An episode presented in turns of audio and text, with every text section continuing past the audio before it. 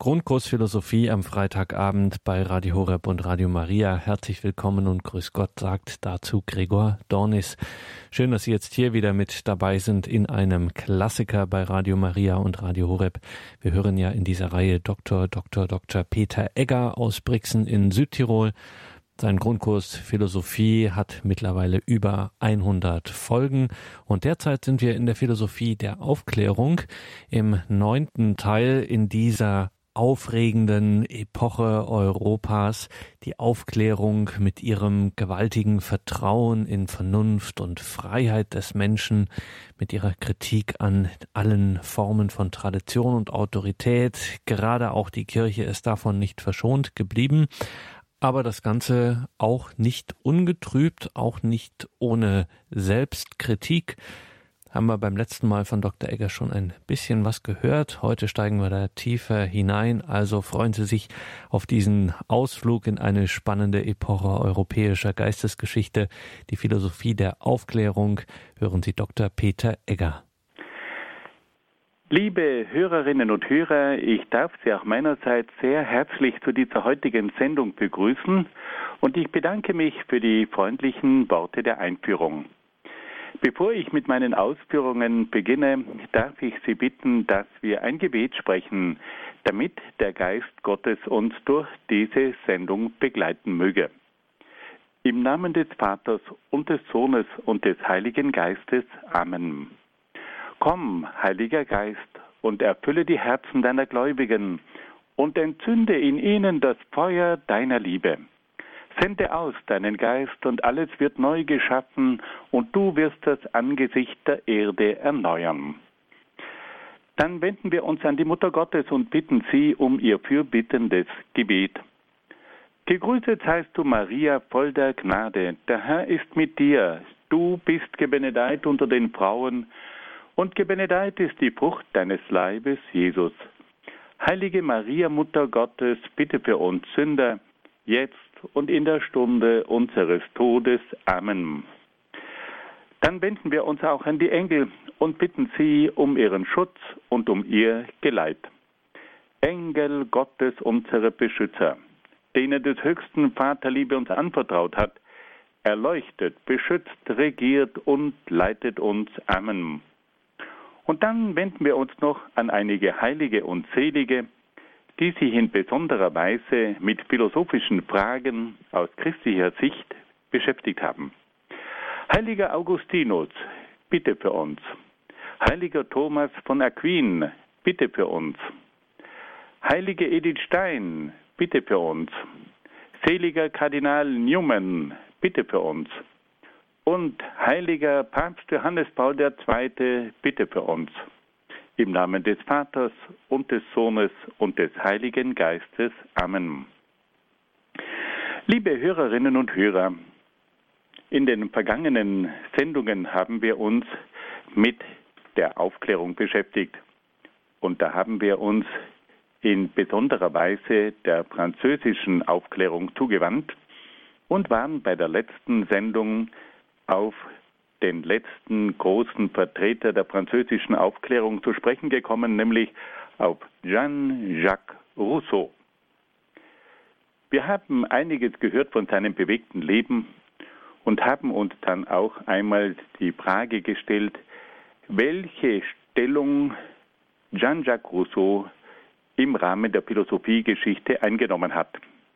Und da haben wir gehört, dass Jean-Jacques Rousseau auf der einen Seite noch der Aufklärung zugerechnet werden kann, aber dass er auf der anderen Seite bereits als der Kritiker und als der Überwinder der Aufklärung gilt.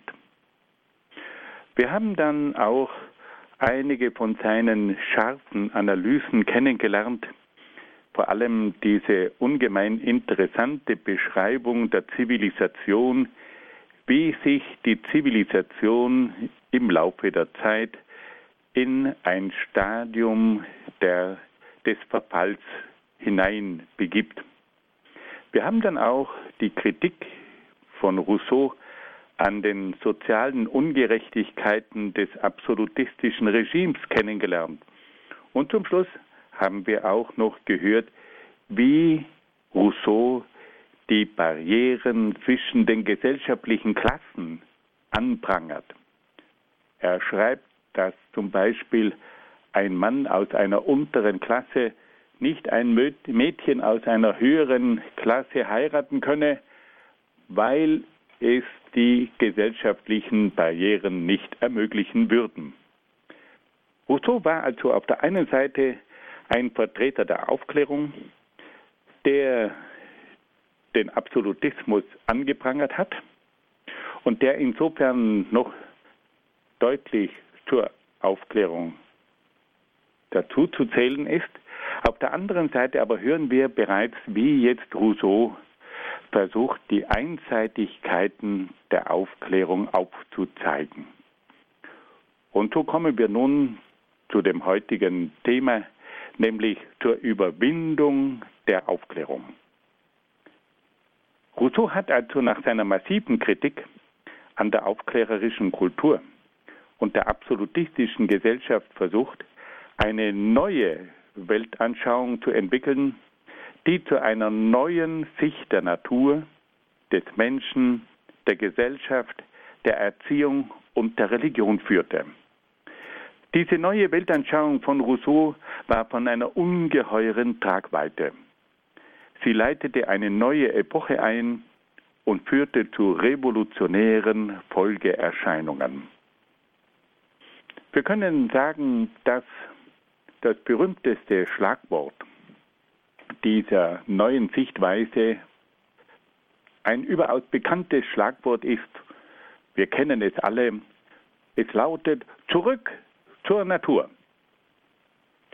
Rousseau begann seine Überwindung der aufklärerischen Kultur und ihrer negativen Auswüchse mit einer Rückbesinnung auf die Natur. Mit hinreißenden Worten schilderte er zunächst die Schönheit der unberührten Natur. Er schrieb vom Erwachen der Sonne, von den Vögeln und Tieren in der Natur, von der Schönheit der Landschaft, von der Majestät der Bäume, der Zartheit der Sträucher und von der Vielfalt der Blumen und Kräuter. Er wies darauf hin, dass die unberührte Natur für den Menschen eine unerschöpfliche Quelle der Freude und der Kraft sei. Rousseau versuchte den Menschen bewusst zu machen, dass die Natur in sich selbst eine wunderbare Ordnung aufweist und durch ihre innewohnenden Gesetze alle Dinge lenkt und regelt. Der Mensch muss nur lernen, diese inneren Gesetze der Natur mit Hilfe des Gefühls und des Gewissens zu erfassen.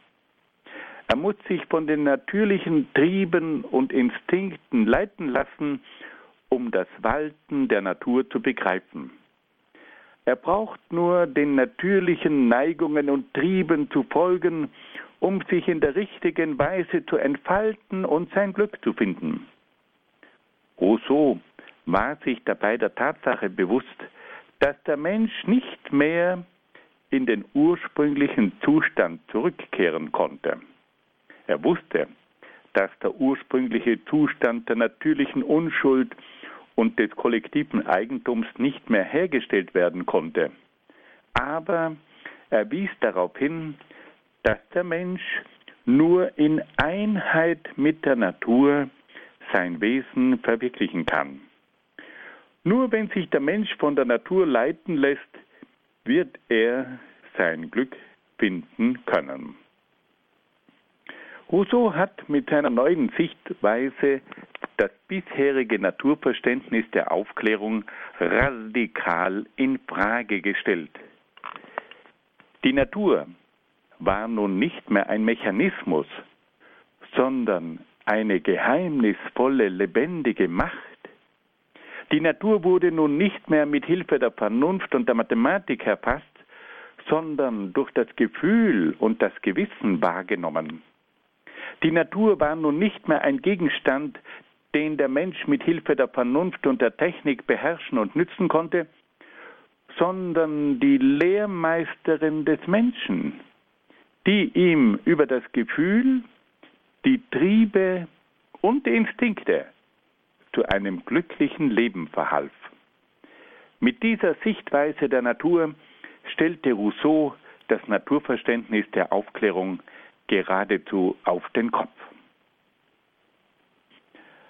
Nun wollen wir hören, was Rousseau über den Menschen zu sagen hat.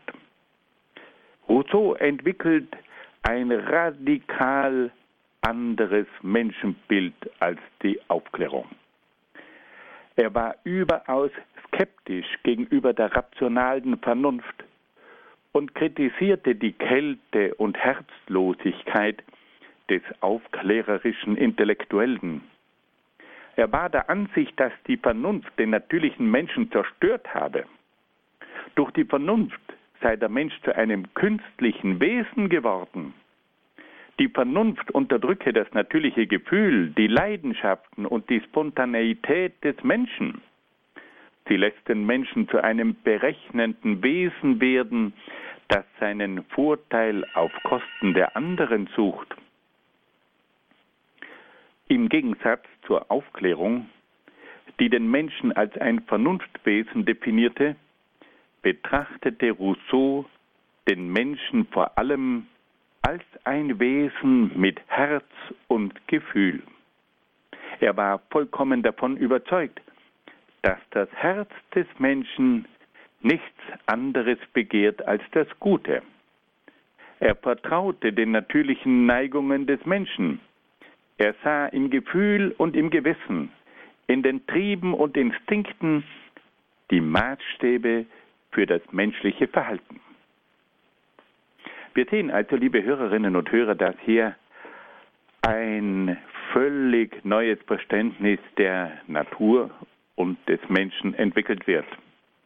Die Natur ist nicht mehr ein Mechanismus, sondern ein Organismus. Der Mensch ist nicht mehr ein Vernunftwesen, sondern ein Gefühlswesen. Das waren ganz entscheidende Umbrüche in der Philosophiegeschichte.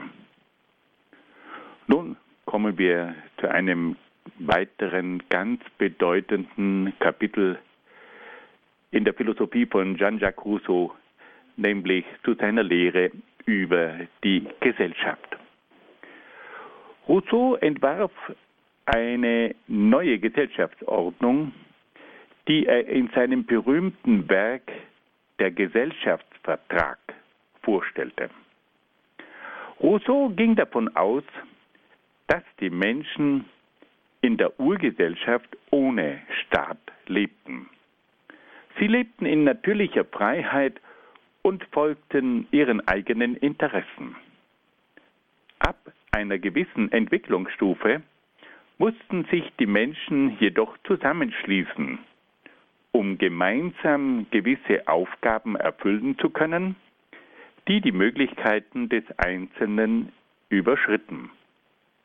Auf diese Weise kam es zu einem Gesellschaftsvertrag, der das Zusammenleben der Menschen regelte und zur Entstehung des Staates führte. Durch den Gesellschaftsvertrag kam es zu entscheidenden Veränderungen in der Gesellschaft.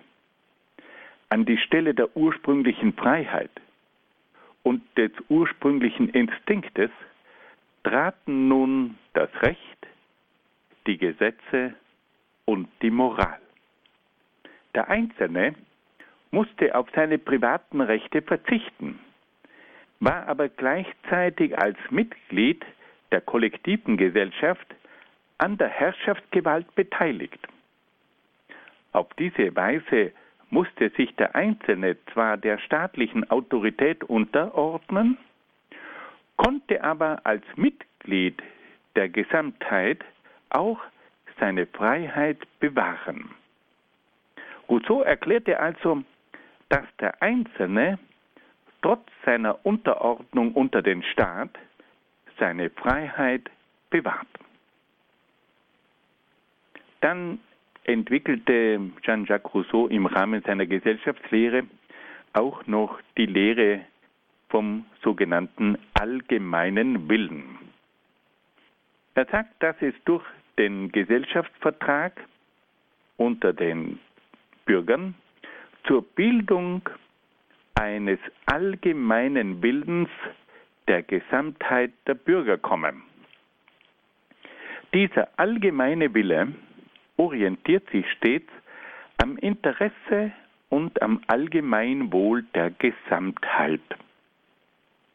Da das Interesse der Gesamtheit nie gegen das Interesse des Einzelnen stehen kann, ist der allgemeine Wille irrtumsfrei und unfehlbar.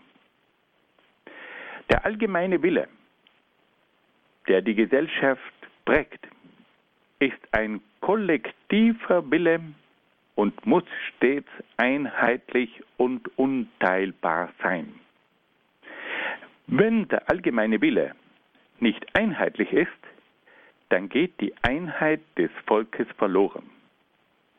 So wie es bei einem Leib nur einen Wilden geben kann, dem sich alle Glieder unterwerfen müssen, so kann es auch in einem Volk nur einen Wilden geben, dem sich alle Bürger unterwerfen müssen.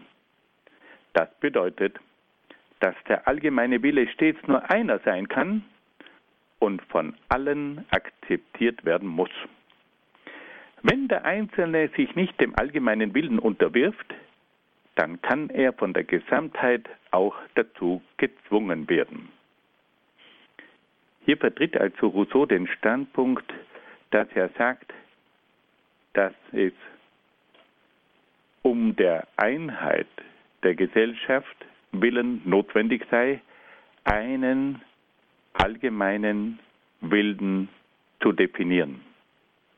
Nur wenn es einen allgemeinen Wilden gibt, dem sich alle unterordnen, dann kann es auch eine einheitliche Gesellschaft geben. Es spürt jeder von uns, dass dieser allgemeine Wille auf der einen Seite notwendig ist, aber dass er auf der anderen Seite auch sehr gefährlich sein kann. Doch darüber werden wir dann noch später sprechen. Rousseau kommt dann auch noch auf den demokratischen Staat zu sprechen. Rousseau gilt als einer der großen Vordenker der demokratischen Gesellschaft. Und so kommt er in seinem Gesellschaftsvertrag auch ausführlich dazu, äh, darauf zu sprechen, dass im Rahmen einer Gesellschaft, die einen Vertrag geschlossen hat, es nicht mehr möglich sei, dass die Herrschaft nur mehr bei einem einzelnen Souverän liegt, sondern dass die Herrschaft nun bei der Gesamtheit der Staatsbürger liegt. Die Gesetze sind nicht mehr willkürliche Akte eines einzelnen Herrschers, sondern Gesetze, die vom ganzen Volk beschlossen und gebilligt werden. Der Gehorsam der Bürger gilt nicht mehr willkürlichen Gesetzen, sondern Gesetzen, die sie selbst beschlossen haben. Die Regierung ist nicht mehr der Träger der Macht, sondern nur das ausführende Organ, das im Auftrag des Volkes handelt und an die Gesetze gebunden ist. Die Regierung kann vom Volk gestürzt werden, wenn sie gegen die Beschlüsse und Gesetze des Volkes verstößt. Liebe Hörerinnen und Hörer, hier haben wir eine Lektion über die Demokratie, wie wir sie selten irgendwo antreffen. Rousseau sagt also, dass die Herrschaft in einer Gesellschaft nicht mehr bei einem einzelnen Souverän liegt, sondern bei der Gesamtheit der Staatsbürger. Die Gesetze sind nicht mehr willkürliche Akte eines einzelnen Herrschers, sondern Gesetze, die vom ganzen Volk beschlossen und gebilligt werden. Der Gehorsam gilt nicht mehr willkürlichen Gesetzen, sondern Gesetzen, die die Bürger selbst beschlossen haben. Die Regierung ist nicht mehr der Träger der Macht, sondern nur das ausführende Organ. Und wenn diese Regierung nicht diesen Vorgaben entspricht, dann hat das Volk das Recht, diese Regierung zu stürzen. Durch einen solchen Gesellschaftsvertrag mit diesen Regelungen kommt es zur Abschaffung des Obrigkeitsstaates und zur Einführung der Demokratie, in der das ganze Volk die Souveränität bzw. die Herrschaftsgewalt innehat. Auf diese Weise kommt es auch zur Rückgewinnung der Freiheit der einzelnen Bürger. Sie erlangen allerdings nicht mehr die natürliche Freiheit wie in der primitiven Urgesellschaft, sondern die rechtliche Freiheit, die darin besteht, dass sie nur den Gesetzen gehorchen müssen, die sie sich selbst gegeben haben. Fassen wir das noch einmal ganz kurz zusammen. Wir haben also gehört, dass Jean-Jacques Rousseau versucht, die negativen Seiten der Aufklärung zu überwinden. Er spricht von einer Rückkehr zur Natur. Er sagt, dass die Vernunft und die Zivilisation den Menschen von der Natur entfernt habe. Und er verlangt nun, dass es zu einem zu einer Rückkehr zur Natur kommt. Und er sagt, dass die Natur die große Lehrmeisterin des Menschen sei. Und dann spricht er auch ganz klar von einer Überwindung des aufklärerischen Naturverständnisses. Die Aufklärung hat in der Natur vor allem einen Mechanismus gesehen. Rousseau hingegen sagt, dass man die Natur als einen Organismus betrachten müsse. Dann haben wir gehört, dass Jean-Jacques Rousseau auch ein ganz neues Menschenbild entwirft. An die Stelle des Menschen, der von der Vernunft bestimmt wird, setzt nun Jean-Jacques Rousseau ein Menschenbild, in dem das Gefühl, das Gewissen und das Herz das Sagen hat. Und dann haben wir auch noch einiges gehört über die gesellschaftlichen Reformen, die Jean-Jacques Rousseau anstrebt. Jean-Jacques Rousseau sagt, dass es nach der primitiven Urgesellschaft im Laufe der Entwicklung zu einem Gesellschaftsvertrag gekommen sei. Und dieser Gesellschaftsvertrag wird unter den Bürgern geschlossen und diese Bürger halten sich nun an das Recht, an die Gesetze und an eine bestimmte Moral. In dieser Gesellschaft kommt es dann auch zur Entwicklung des sogenannten allgemeinen Bildens. Dieser allgemeine Wille ist ein kollektiver Wille, der dafür sorgt, dass die Einheit in dieser Gesellschaft bewahrt bleibt. Und schließlich kommt es durch diese neuen Regelungen auch zu einer demokratischen Gesellschaft. Es kommt zur Abschaffung des Obrigkeitsstaates und zur Einführung der Demokratie, in der das ganze Volk die Souveränität hat. Wir sehen also, dass hier bei Jean-Jacques Rousseau ganz bedeutende neue Gedanken ausgesprochen werden, aber dass diese Gedanken zum Teil auch Dynamit enthalten. Nun hören wir ein wenig Musik.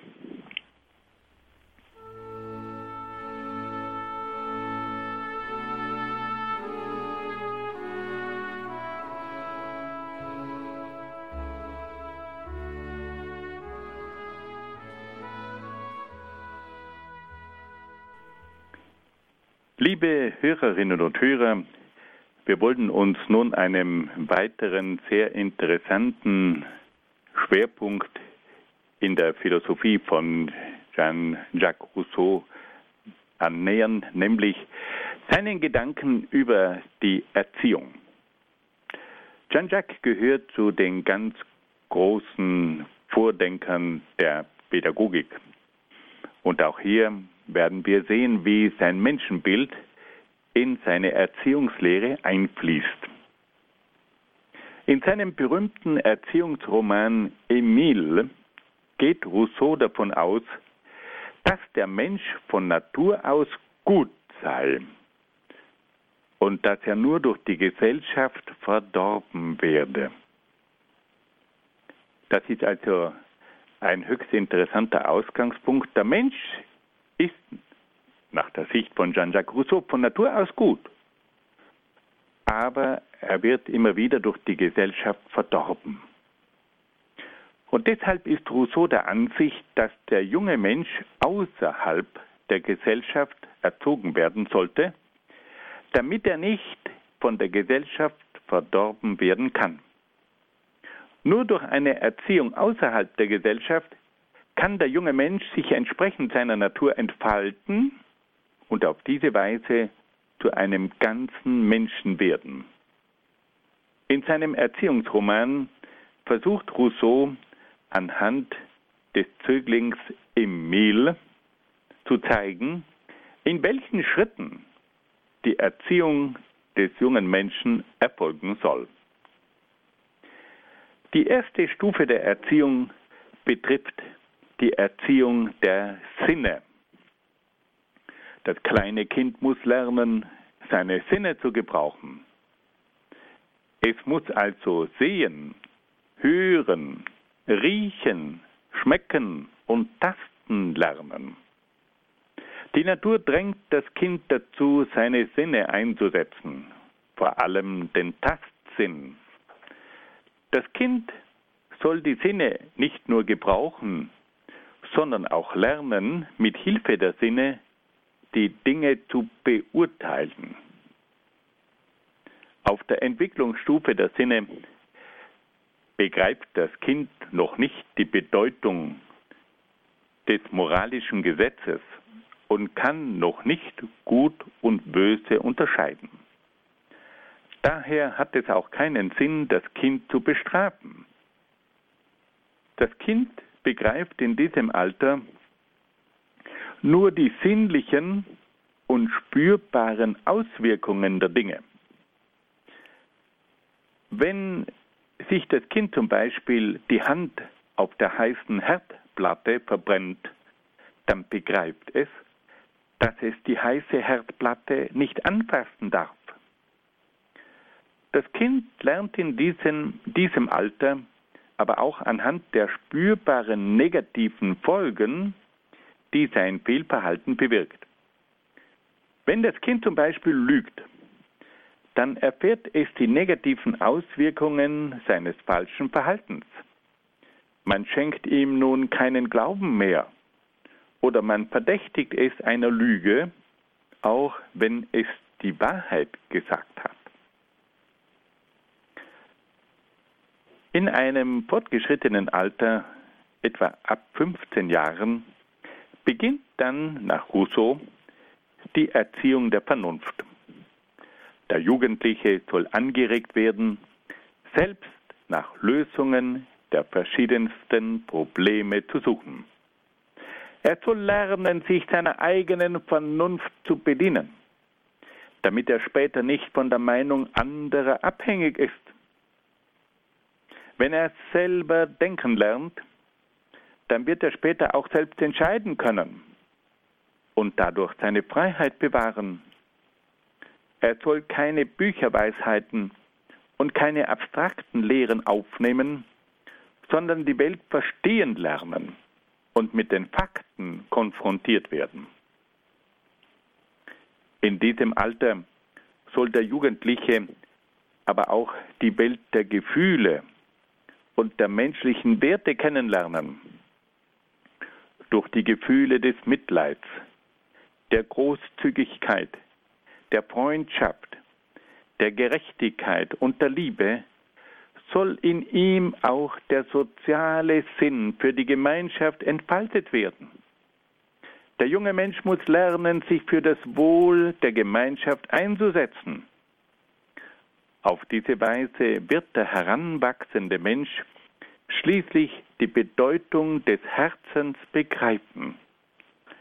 Er wird aber auch erkennen, wie sehr die Gesellschaft das Gute im Menschen zerstört. Wenn wir das zusammenfassen, können wir sagen, dass Rousseau die Erziehung in zwei große Stufen unterteilt. Es gibt einmal im Kleinkindalter die Stufe, auf der die Sinne erzogen werden.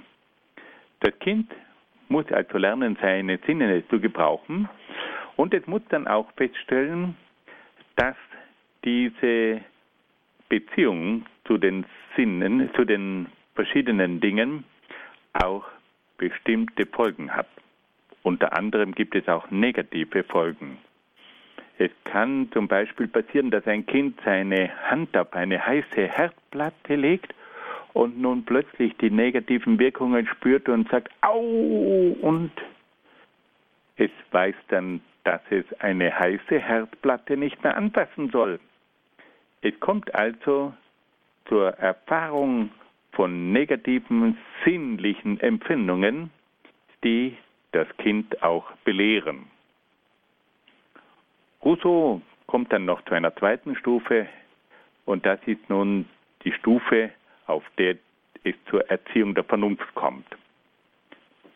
Diese Erziehung beginnt bei ihm erst mit 15 Jahren. Man muss sich auch vor Augen halten, dass damals die Pubertät wesentlich später begonnen hat. Und da sagt nun Rousseau, dass es darauf ankommt, den Menschen anzuregen, selbst nach Lösungen der verschiedensten Probleme zu suchen. Er soll sich seiner eigenen Vernunft bedienen. Und auf diese Art und Weise wird er selber auch seine Unabhängigkeit gewinnen. Und er wird dann zu einem freien Menschen werden. Er wird die Welt verstehen lernen und er kann die Fakten richtig einordnen. Aber, und nun kommen wir zum eigentlichen Punkt, das Ziel dieser Erziehung ist die Erziehung des Gefühls. Und über das Gefühl soll der junge Mensch auch die menschlichen Werte kennenlernen. Und da geht es um die Gefühle des Mitleids, der Großzügigkeit, der Freundschaft, der Gerechtigkeit, der Liebe. Und durch diese Gefühle entwickelt sich im Menschen auch der soziale Sinn für die Gemeinschaft. Durch diese Gefühle wird eine Brücke gebaut zwischen dem Einzelnen und den Mitmenschen. Und auf diese Art und Weise wird nun der junge Mensch auch sozialisiert auf der Ebene der Gefühle. Im Rahmen seiner Pädagogik befasst sich Rousseau auch mit der religiösen Erziehung. Und er sagt, dass die religiöse Erziehung erst zu einem späteren Zeitpunkt einsetzen soll. Rousseau ist der Ansicht, dass die religiösen Lehren für das Kind noch völlig unbegreiflich sind. Es wäre auch schädlich, wenn man dem Kind den Glauben auf kindliche Weise vermitteln würde, da es in diesem Fall ein ganzes Leben lang einen unreifen kindlichen Glauben beibehalten würde. Die Religion kann dem Jugendlichen erst dann vermittelt werden, wenn er das Gewissen entdeckt hat. Er kann dann in seinem Gewissen Gott erfahren. Die Religion wird dann für ihn ein Schutz gegen die Leidenschaften und hilft ihm, seine Freiheit zu bewahren. Wir sehen, dass hier Rousseau eine etwas eigenartige Vorstellung der religiösen Erziehung entwickelt. Die Erziehungswissenschaftler sagen uns alle, dass die Erziehung in sämtlichen Bereichen sehr früh beginnen soll. Und nun sagt Rousseau, dass die religiöse Erziehung erst zu einem späteren Zeitpunkt einsetzen solle. Aber das ist ein Problem, weil nämlich die religiöse Erziehung genauso auch die kindliche Phase durchlaufen muss wie in allen anderen Bereichen. Rousseau kommt dann zum Schluss und sagt, wenn der Jugendliche eine Erziehung dieser Art genossen hat, dann kann man ihn getrost in die Gesellschaft entlassen.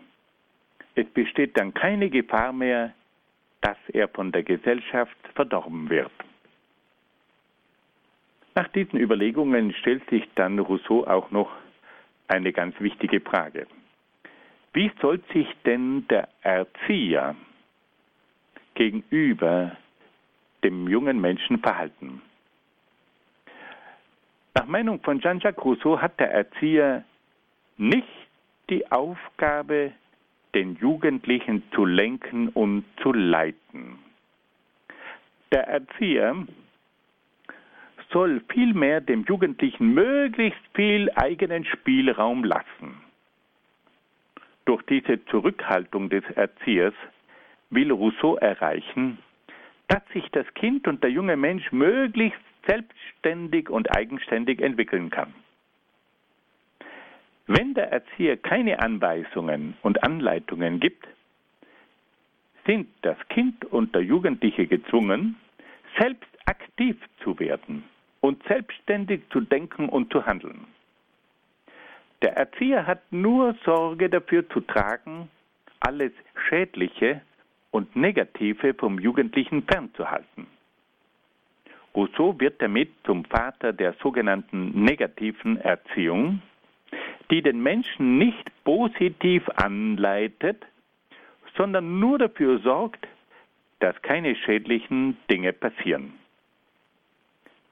Diese Pädagogik verzichtet also darauf, den Jugendlichen anzuleiten. Er soll selbst kreativ werden, er soll möglichst viel freien Spielraum haben, er soll selbst seine eigene Fantasie entwickeln. Der Erzieher achtet nur darauf, dass der Jugendliche keinen Schaden erleidet. Nun, wir alle können uns vorstellen, dass es in der früheren Erziehung oft sehr kategorisch zugegangen ist und dass hier der junge Mensch ständig ganz bestimmte Dinge wie auf Befehl erfüllen musste. Und dem wollte Rousseau entgegentreten. Er wollte Freiräume schaffen für den jungen Menschen. Aber die Frage ist, ob es ohne Anleitung wirklich geht. Jeder Erzieher weiß ganz genau, dass es ganz bestimmte Vorgaben braucht und dass der junge Mensch nur innerhalb von bestimmten Vorgaben sich dann frei entwickeln kann. Wenn man einfach auf Anleitungen und Vorgaben verzichtet und alles nur der freien Fantasie des Kindes überlässt, dann bringt das nicht unbedingt die besten Früchte. Nun wollen wir uns einer weiteren Frage zuwenden. Was sagt Jean-Jacques Rousseau über die Religion. Rousseau hat in seinem bekannten Werk Bekenntnis eines savoyischen Vikars sich sehr ausführlich mit der Thematik der Religion auseinandergesetzt. Damit wir hier klar wissen, um was es geht, ein Vikar ist ein stellvertretender Geistlicher. Und Jean-Jacques Rousseau bedient sich hier eines solchen Vikars, eines solchen stellvertretenden Geistlichen aus der bekannten Region von Savoyen, um seine eigenen Gedanken über die Religion zu entwickeln. In diesem Werk kommt es zu einem Zwiegespräch zwischen diesem Vikar und einem Gesprächspartner. Und in diesem Zwiegespräch werden die wichtigsten Lehren Jean-Jacques Rousseaus über die Religion dargelegt. Der Vikar bzw. Rousseau geht dabei davon aus, dass der Mensch mit Hilfe des Gewissens und des natürlichen Gefühls selbst prüfen soll, welche von den verschiedenen religiösen Lehren wahrscheinlich die beste sei. Der Vikar beginnt zunächst einmal mit der sogenannten natürlichen Religion.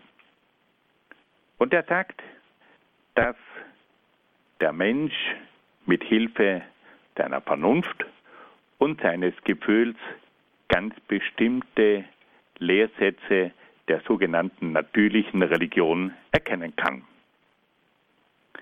Der erste Lehrsatz der natürlichen Religion ist die Existenz Gottes. Dieser Lehrsatz leitet sich nach Rousseau von der Notwendigkeit ab, dass es eine Ursache für die Bewegung der Materie braucht. Er begründet die Existenz Gottes aber auch mit der Ordnung des Universums, aber auch mit der Finalität, mit der Zielgerichtetheit und Zweckmäßigkeit des Universums. Wir sehen also, dass die Existenz Gottes zunächst einmal darauf zurückgeführt wird, dass es einen ersten Beweger braucht für die gesamte Materie, dass es dann aber auch eine Ursache braucht für die Ordnung des Universums und dass es schließlich auch einen Gott braucht, um die Zweckmäßigkeit des Universums erklären zu können. Es handelt sich dabei um einen sehr bekannten Gottesbeweis, der bereits in der Antike formuliert worden ist, nämlich um den sogenannten teleologischen Gottesbeweis, der davon ausgeht, dass das ganze Universum eine unglaubliche Zweckmäßigkeit und Finalität aufweist und dass eine solche Finalität und Zweckmäßigkeit eben auch eine entsprechende Ursache braucht. Dann kommt Rousseau bzw. der Picard auf einen zweiten Lehrsatz der natürlichen Religion zu sprechen. Und da geht es nun um die Immaterialität der Seele. Rousseau wendet sich gegen die Lehre der radikalen Aufklärer, die behauptet hatten, dass die Materie selber denken könne und dass es daher keine immaterielle Geistseele brauche. Rousseau hält an der Immaterialität der Seele fest, die auch ihre Unsterblichkeit garantiert. Rousseau begründet die Unsterblichkeit der Seele auch mit dem Hinweis, dass nur auf diese Weise die göttliche Gerechtigkeit möglich sei. Ohne die Unsterblichkeit der Seele und ohne ein Weiterleben nach dem Tod gäbe es kein göttliches Gericht und damit käme es zum Triumph des Bösen über das Gute.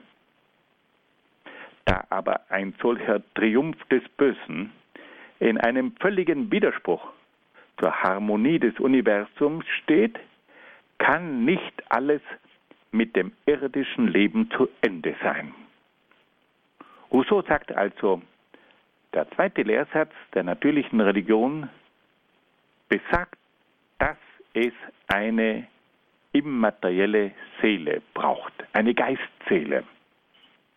Er wendet sich dabei gegen die Aufklärer, die gesagt haben, dass die Materie selber denken kann und dass es daher keine Seele braucht. Der Körper kann sich gewissermaßen auch ohne Geistseele bewegen und er kann auch ohne Geistseele geistige Produkte hervorbringen. Rousseau hält an der Immaterialität der Seele fest und sagt, dass diese Immaterialität der Seele auch garantiere, dass es eine Unsterblichkeit gibt. Nur wenn es eine immaterielle Seele gibt, dann gibt es auch eine Unsterblichkeit. Und er sagt, dass es diese Unsterblichkeit der Seele braucht, damit es durch ein Gericht nach dem Tod zu einer göttlichen Gerechtigkeit kommen kann. Ohne Unsterblichkeit der Seele gäbe es kein Leben nach dem Tod, gäbe es kein Gericht nach dem Tod und damit käme es zum Triumph des Bösen über das Gute.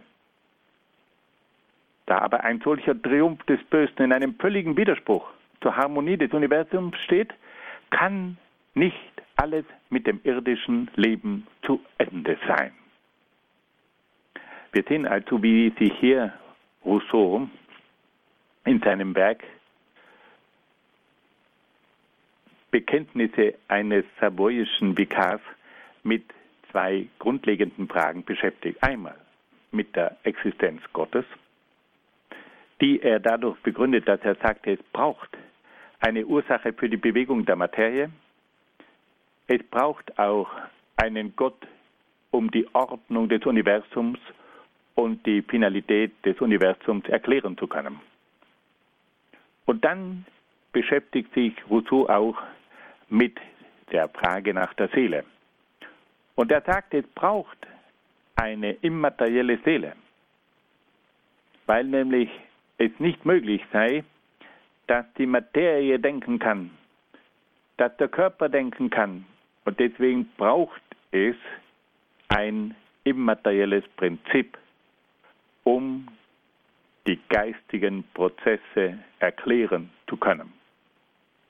Er sagt, die Seele ist die immaterielle Seele ist aber auch die Voraussetzung für die Unsterblichkeit. Und diese Unsterblichkeit sei wiederum die Voraussetzung dafür, dass es ein Leben nach dem Tod gibt und dass es dann auch ein Gericht gibt. Und nur wenn es ein Gericht nach dem Tod gibt, dann kann es auch verhindert werden, dass die Bösen nicht zur Rechenschaft gezogen werden. Das sind also grundlegende Fragen, die hier Rousseau in diesem Werk behandelt.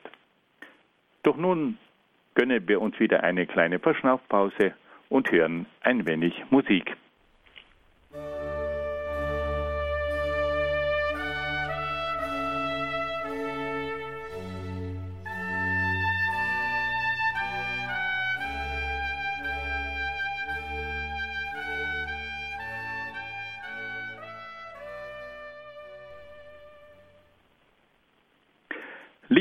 Hörerinnen und Hörer, wir waren vor der Musikpause noch dabei, einige Überlegungen von Jean-Jacques Rousseau über die Religion anzuhören.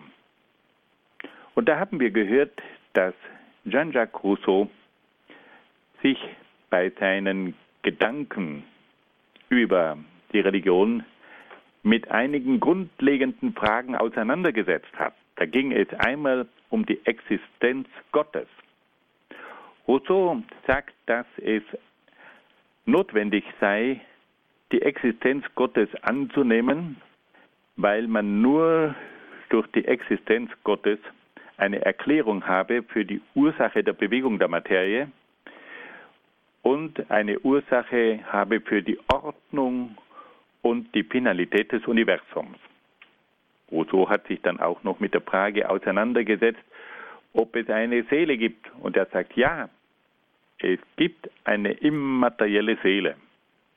Und diese immaterielle Seele sei die Voraussetzung dafür, dass es nämlich zu geistigen Akten kommen könne. Aber diese immaterielle Seele sei auch die Garantie für die Unsterblichkeit des, der Seele.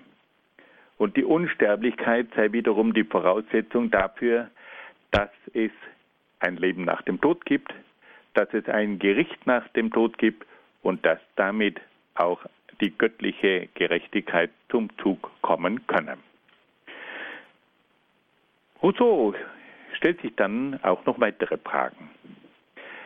Er sagt, dass die natürliche Religion sich auf Glaubenslehren beschränkt, die durch die Vernunft oder durch das Gefühl begründet werden können.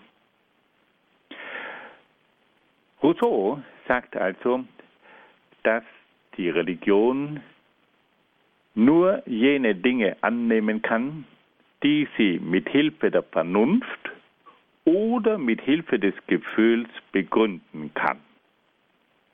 Und aus diesem Grund lehnt Rousseau die Offenbarungsreligionen ab. Die Offenbarungsreligionen sind Religionen, die auf eine Offenbarung, auf eine Mitteilung Gottes an den Menschen zurückzuführen sind. Er sagt, dass die Offenbarungsreligionen weder mit der Vernunft noch mit dem Gefühl begründet werden können. Und deswegen lehnt Rousseau die Offenbarungsreligionen wie zum Beispiel das Judentum und das Christentum ab. Und für ihn gibt es daher auch keine Religion mit einer kirchlichen Bindung. Liebe Hörerinnen und Hörer, das ist jetzt wieder ein zentraler Satz in der Philosophie von Jean-Jacques Rousseau. Er ist der Befürworter einer sogenannten natürlichen Religion. Diese natürliche Religion wird begründet durch die Vernunft oder durch das Gefühl, aber diese natürliche Religion schließt jede übernatürliche Religion. Und zu diesen übernatürlichen Religionen gehören die sogenannten Offenbarungsreligionen. Die haben in dieser Sicht der Religion keinen Platz. Rousseau denkt hier also sehr ähnlich wie die Aufklärer. Bei ihm gibt es nur den einen Unterschied, dass diese Religion nicht nur durch die Vernunft, sondern auch durch das Gefühl begründet wird. Aber er vertritt hier den gleichen Standpunkt für die Aufklärung, dass nämlich nur eine natürliche Religion akzeptiert werden könne. Eine übernatürliche Religion, die auf Offenbarungen zurückgeht, die man nicht mit der Vernunft und mit dem Gefühl überprüfen könne, die sind nicht zulässig. Nun stellt sich Rousseau eine weitere Frage, wie kommt es denn eigentlich zur Verbindung mit Gott? Er hat nun festgestellt, dass es einen Gott geben muss. Er hat festgestellt, dass es eine unsterbliche Seele gibt. Und nun stellt er sich die entscheidende Frage, wie kann denn nun der Mensch die Verbindung zu Gott herstellen? Und da antwortet nun Rousseau, dass die Beziehung zu Gott auf der Grundlage des Herzens und des Gefühls geschieht. Nur das unendliche Gefühl ermöglicht es dem Menschen, Gott zu erfahren und zu verehren. Die Vernunft ist für die religiöse Beziehung zu Gott hinderlich, da sie begrenzt ist und deswegen nicht den unendlichen Gott begreifen könne. Er sagt also, die Vernunft ist eine Hilfe bei der Suche nach den Lehrsätzen. Die Vernunft kann dem Menschen äh, erkennen lassen, dass es Gott geben muss. Die Vernunft lässt ihn auch begreifen, dass es eine immaterielle Seele gibt. Aber die Vernunft ist nicht geeignet, um eine Beziehung zu Gott herzustellen. Die Vernunft ist nämlich beschränkt und eignet sich daher nicht, um mit dem unendlichen Gott Kontakt aufzunehmen. Und so entwickelt nun Jean-Jacques Rousseau eine Gefühlsreligion. Er sagt, die Religion ist eine Sache des Gefühls, eine Sache des Herzens und auch eine Sache des Gewissens. Aber die Vernunft ist nicht geeignet, eine lebendige innere Beziehung zum unendlichen Gott herzustellen. Am Ende seines Werkes legt dann Rousseau noch größten Wert auf die freie Wahl der Religion. Die Religion ist nach Rousseau eine freie Entscheidung des Einzelnen. Die Religion könne niemandem aufgezwungen werden. Jeder muss sich selbst die Frage nach der Religion stellen. Jeder muss sich zu sich selbst ganz ehrlich sein und sich die Frage stellen, welche religiösen Lehren ihn überzeugt haben. Die religiösen Lehren, die ihn nicht überzeugt haben, soll er ablehnen. Hier kommen wir wieder zu einem weiteren entscheidenden Punkt, dass nämlich Rousseau als Vertreter der Aufklärung, der er ja trotz allem ist, das Recht des Menschen auf die freie Wahl der Religion einfordert. Und er sagt, der Mensch muss selbst davon überzeugt sein, dass die Religion, die er erwählt, die richtige sei. Es dürfe nicht sein, dass man den Menschen eine Religion gegen seinen Willen aufzwängt. Zum Schluss kommen wir noch zu einem weiteren interessanten Aspekt im Bereich der Religionsphilosophie von Jean-Jacques Rousseau. In seinem bereits erwähnten Werk Der Gesellschaftsvertrag kommt Rousseau noch auf einen anderen Aspekt der Religion zu sprechen. Er betrachtet nämlich die Religion auch als einen wichtigen Faktor für die Gesellschaft. Er beschreibt die Religion als einen Sozialisationsfaktor, der für die Gemeinschaft unverzichtbar ist. Und deshalb hat der Staat die Aufgabe, die Religion in Form von bestimmten Artikeln festzulegen. Auf diese Weise kommt es zu einem sogenannten bürgerlichen Glaubensbekenntnis.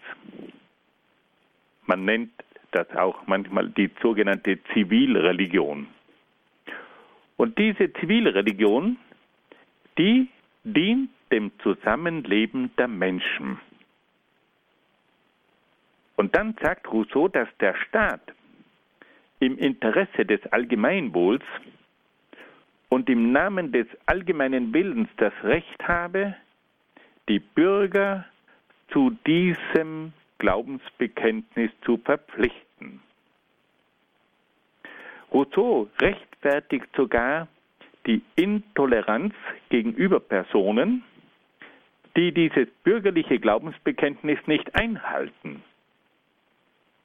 Wenn jemand das bürgerliche Glaubensbekenntnis nicht einhält, begeht er nach Rousseau das größte Verbrechen und verdient die Todesstrafe.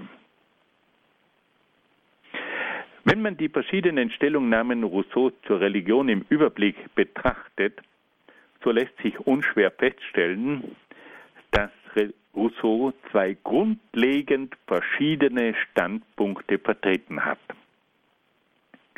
In seinem Erziehungsroman Emile ist die Religion für ihn eine Privatsache, die der freien Entscheidung des Einzelnen überlassen ist. Im Gesellschaftsvertrag hingegen ist die Religion eine bürgerliche Angelegenheit, die für alle verpflichtend ist. Im ersten Fall fordert Rousseau in religiöser Hinsicht Freiheit und Toleranz. Im zweiten Fall rechtfertigt er den religiösen Zwang und die Intoleranz.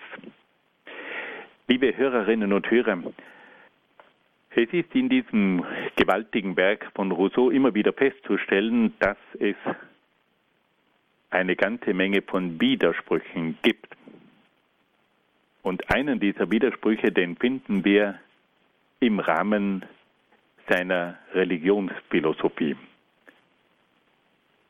Rousseau hat in seinem Erziehungsroman Emile die Forderung aufgestellt, dass der einzelne Mensch die Religion suchen soll und dass er sich dann frei für die Religion entscheiden soll. Aber in seinem berühmten Werk der Gesellschaftsvertrag, da kommt er zu einer ganz anderen Sicht der Religion. Da wird die Religion plötzlich zu einem Sozialisationsfaktor. Die Religion steht nun im Dienst des Staates die Religion wird sogar zu einem Instrument des Staates und der Staat kann dann selber festlegen, was die Bürger zu glauben haben und die Bürger sind verpflichtet daran zu glauben.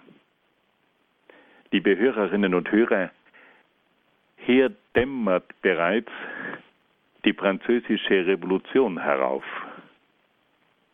Sie können sich daran erinnern, dass bei der französischen Revolution in der radikalen Phase die christliche Religion unterdrückt wurde. und dass es zu einer Religion der Vernunft gekommen ist und dass man dann in der Kathedrale von Notre Dame in Paris auch eine Göttin der Vernunft verehrt hat. Und diese Göttin der Vernunft, das war eine Frau, die man auf den Hochaltar damals gesetzt hat und die wurde als Symbol für die Vernunft verehrt. Und alle Bürger waren gezwungen, dieser Vernunftreligion beizutreten. Und hier wurde nun dieses Postulat, diese Forderung von Jean-Jacques Rousseau zu einer unheimlichen Wirklichkeit. Da war dann keine freie Entscheidung mehr möglich.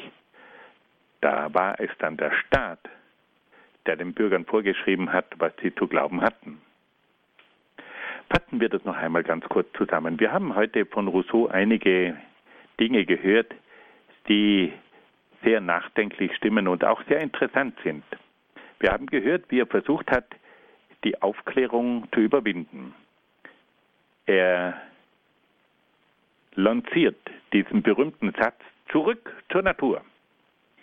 Er will, dass der Mensch aus der künstlichen Zivilisation der Aufklärung zurückkehrt zur Natur. Die Natur wird für ihn zur Lehrerin des Menschen. Und er entwickelt nun ein neues Verständnis der Natur. Die Natur ist nicht mehr ein Mechanismus wie in der Aufklärung, sondern ein Organismus.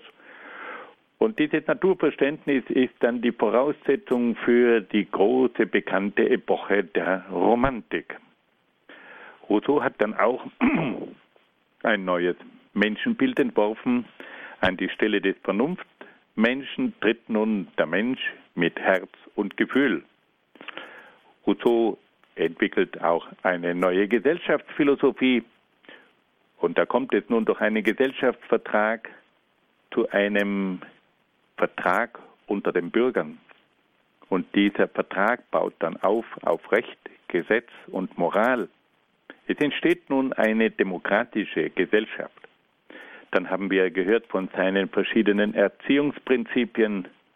Die Erziehung durchläuft zuerst die Stufe der Erziehung der Sinne, dann kommt es zur Erziehung der Vernunft und schließlich kommt es zur religiösen Erziehung. Wir haben auch gehört, was Rousseau über die Religion zu sagen hat. Die Religion soll in erster Linie eine Religion des Gefühls sein. Er fragt sich, ob es einen Gott gibt. Er fragt sich, ob es eine immaterielle Seele gibt. Das alles sind Dinge, die er auch mit Hilfe der Vernunft zu bewältigen sucht. Aber er sagt dann, das Entscheidende in der Religion ist das Gefühl, weil es durch das Gefühl möglich sei, sich dem unendlichen Gott zu nähern. Er fordert dann auch die freie religiöse Entscheidung. Und zum Schluss hat er dann auch noch das sogenannte bürgerliche Glaubensbekenntnis formuliert. Er sagt, dass die Religion auch dazu dient, in der Gesellschaft eine gewisse Einheitlichkeit und bürgerliche Disziplin und so weiter zu garantieren. Liebe Hörerinnen und Hörer, damit möchte ich meine Ausführungen beenden. Ich danke Ihnen sehr, sehr herzlich für Ihre freundliche Aufmerksamkeit und wünsche Ihnen alles Gute und Gottes besonderen Segen. Danke nach Brixen in Südtirol zu Dr. Peter Egger. Sein Grundkurs Philosophie ging heute im Rahmen der Philosophie der Aufklärung um Jean-Jacques Rousseau.